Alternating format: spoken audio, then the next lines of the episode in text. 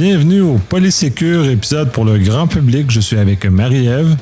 Bonjour. Ça va bien? Oui, et toi? Oui, très bien aussi. Euh, aujourd'hui, je crois que tu veux euh, creuser le sujet de ce qu'on appelle dans, le métier la divulgation responsable, euh, concernant tout ce qui s'est passé dans les médias au Québec dans les dernières semaines et je crois aussi en France, il y a eu certains éléments connexes ou similaires qui se sont passés. Oui, évidemment. Euh, c'est sûr que l'actualité fait jaser euh, ces derniers temps. Puis euh, aussi, là, historiquement, on met beaucoup d'emphase sur les, malveillants, les, méchants en, hackers qui viennent compromettre nos données. Mais il y a aussi des bienveillants qui ont des, compétences en, cybersécurité qui vont vouloir le bien, donc divulguer des failles de sécurité chez certains des choses comme ça. Donc, j'aimerais qu'on parle un petit peu là, de la différence entre euh, les deux. On parle souvent de white hat et de black hat. Est-ce que tu voudrais nous expliquer un petit peu qu'est-ce que ça veut dire? La différence principale, puis vous aurez compris avec la couleur du chapeau qui est mentionné. Normalement, on va prendre l'analogie de, Star Wars, par exemple, le, côté obscur de la force. Donc, les Black Hats sont nécessairement considérés comme étant méchants ou ayant des intentions qui sont euh, malveillantes, donc euh, qui veulent nuire à l'ensemble on va souvent assimiler à des criminels dans ce, bassin-là. Et à l'opposé, ben, les White Hats, qui sont les, sont les justiciers, jusqu'en quelque sorte, ou les Jedi, dans ce cas-ci, qui sont un représentant de la, la, force de la justice et donc d'une forme de, curiosité qui est, dans ce cas-ci, euh, axée vers le bien. Oui, donc là, tout vient de, l'intention. En fait, dans les deux cas, c'est des, euh, corrige-moi si je me trompe, c'est des personnes qui vont euh, cibler des failles, qui vont voir une, opportunité d'exploiter euh, une faiblesse pour aller chercher des, données. Il y a quelqu'un qui va décider de, prendre les données et, d'avoir des intentions malveillantes avec, une autre personne qui va avoir l'intention de, de simplement euh, lever le flag, lever la main, puis de, pointer vers la faille en question. Entre autres, c'est une façon d'exprimer peut-être la curiosité ou la surabondance de curiosité que certaines personnes peuvent avoir.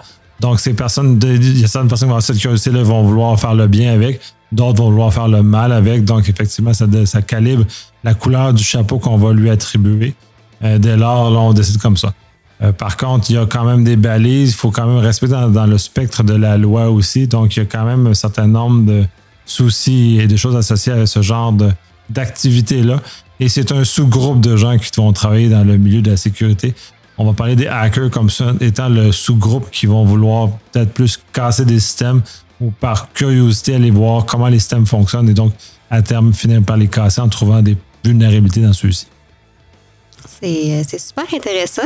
Puis, euh, dans mes discussions, euh, on a parlé de bug bounty, puis c'est quelque chose que je ne connaissais pas du tout. Est-ce que tu voudrais nous partager? C'est quoi?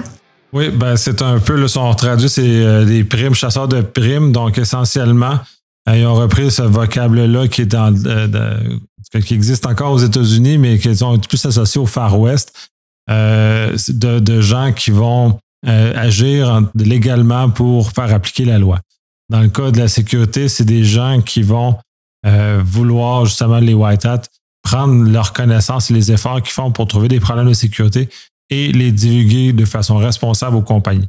Ces compagnies-là, avec le temps, comme euh, les gens doivent vivre, quand même, on a besoin d'argent pour vivre. Donc, euh, euh, il est arrivé qu'il y a un marché qui est apparu de gens malveillants qui étaient prêts à payer ces, ces hackers-là, ces pirates-là, pour les vulnérabilités qu'ils pouvaient trouver dans les systèmes. Donc, comme il y a un attrait financier, ben, donc pour certaines, certaines personnes, ça va des fois passer par-dessus leur valeur morale, donc vont être prêts à aller euh, monnayer plus facilement leur découverte. Donc, de tomber dans le côté obscur de la force à ce moment-là.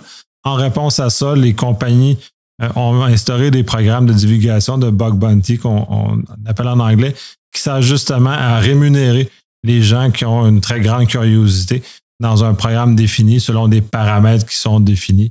Euh, ça, va varier des programmes, mais généralement, ça va de quelques milliers de dollars à jusqu'à un million généralement, tout dépendant du, type de vulnérabilité qui est trouvé et les, critères de, ce que la compagnie veut faire. Euh, les compagnies, au, final, ont fait un, espèce de contrebalance pour éviter que les gens qui ne sont pas nécessairement moyens soient tentés de vendre ça sur les marchés noirs. Il faut considérer que dans certains pays, les gens ne sont pas n'ont pas le même niveau de richesse qu'on a en Occident ou généralement en Occident. Donc, ces gens-là, on va prendre la Russie, par exemple, ou l'Inde, où il va beaucoup émaner de gens qui ont des capacités, des connaissances en, informatique et en sécurité, mais ils n'ont pas nécessairement un niveau de vie. Donc, l'argent va être beaucoup plus attrayant pour ces gens-là, surtout pour se sortir du pétrin financier et encore d'autant plus d'aider leur famille. Et Donc, l'attrait de l'argent pour eux autres est beaucoup plus grand qu'on pourrait avoir, par exemple, en Occident par rapport à ce genre de choses-là. Fait qu'eux autres sont beaucoup plus sensibles et fragiles essentiellement à ce marché noir-là de, de, monétaire. Donc, la contrebalance du, euh, des compagnies est très, est très essentielle dans ce cas-ci pour peut-être pas les, les attirer dans le côté obscur et qu'ils puissent contribuer de façon positive à la sécurité et non de, euh, négative dans ce cas-ci.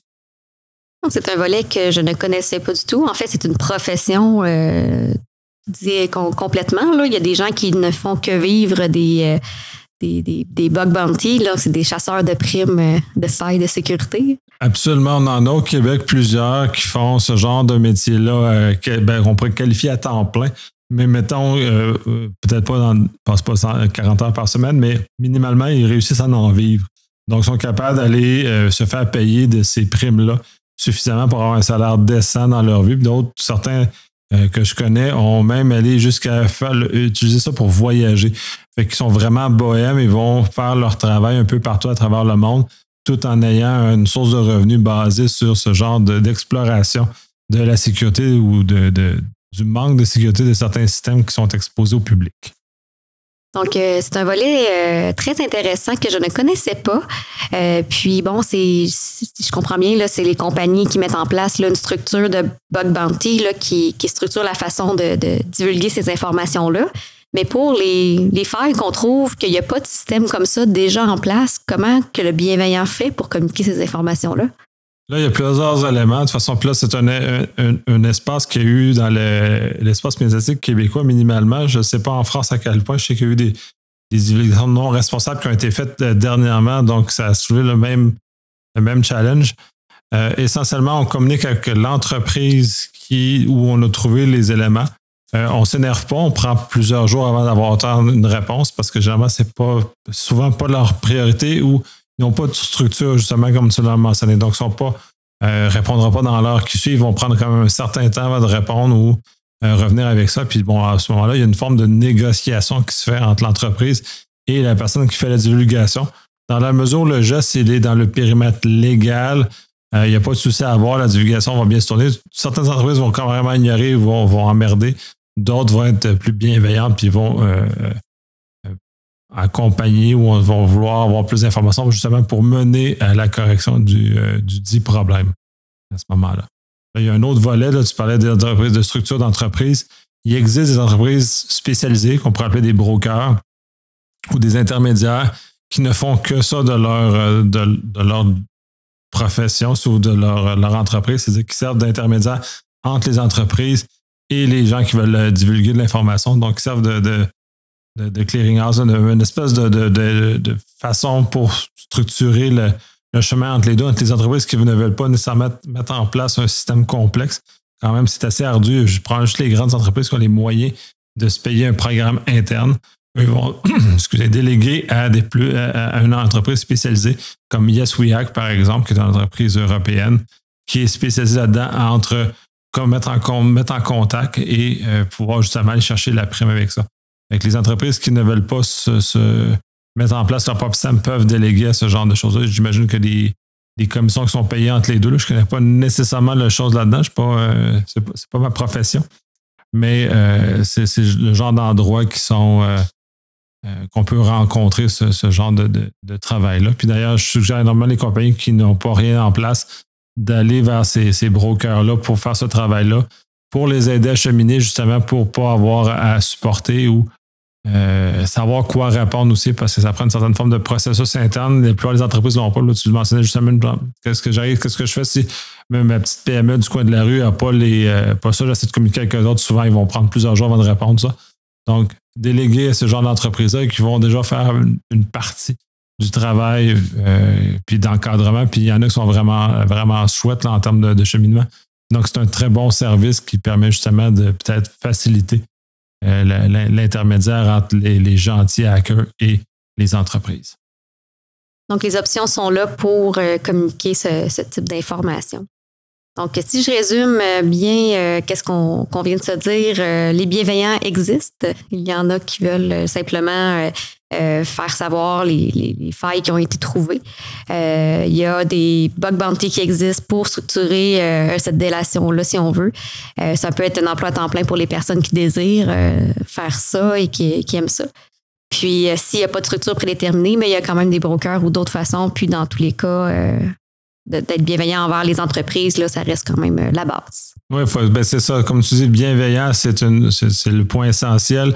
On a eu un cas au Québec dernièrement, au moment où on enregistre cet épisode-là en 2021, où justement, il y a quelqu'un qui a fait une divulgation euh, de façon peut-être un peu énervée. C'est-à-dire qu'au lieu d'attendre que d'avoir une réponse et d'agir et de, discuter avec l'entreprise avec laquelle il a communiqué, euh, il s'est adressé très ou peut-être trop rapidement aux médias, donc c'est devenu hors contrôle. Donc, euh, l'événement a pris des proportions qui étaient euh, hors normes quand, dans le fond, s'il avait été un peu plus patient et un peu plus euh, compréhensif par rapport à, la communication qu'il avait avec l'entreprise avec qui il discutait, ceci ne serait, pas passé et tout le monde aurait probablement été très heureux dans cette histoire-là. bon, ça a créé cette chose, mais patience, communiquer. Des fois, les entreprises sont peut-être pas bien outillées pour ça, fait qu'il faut être très compréhensif face à ces entreprises-là. Et si vous êtes l'entreprise qui recevez ça, parce que vous êtes de ce côté-là, soyez aussi bienveillant. Euh, ces gens-là veulent pas vous, euh, vous extorquer. Ils veulent, dans le fond, euh, par un excès de curiosité, ils veulent communiquer cette espèce de savoir qu'ils ont. Donc, juste les accompagner et vous les, faire vous aider à cheminer aussi. Oui, si je comprends bien, il y a bien des, étapes et des options aussi avant de se rendre sur la place publique. Donc, pourquoi, pourquoi ne pas les prendre et prendre le temps de, bien faire les choses pour tous. Donc, ça fait le tour de mes questions par rapport à la divulgation responsable des failles de sécurité informatique. Nicolas est-ce que tu voudrais rajouter quelque chose? Non, c'est pas mal tout. Je pense qu'on a fait une couverture assez complète de ça. De toute façon, on, revient toujours là-dessus. Revenez-vous avec les questions. On peut approfondir des points précis qu'on n'a peut-être pas euh, couverts euh, suffisamment. Merci bien, Nicolas et je vous dis à la prochaine. Merci, à la prochaine.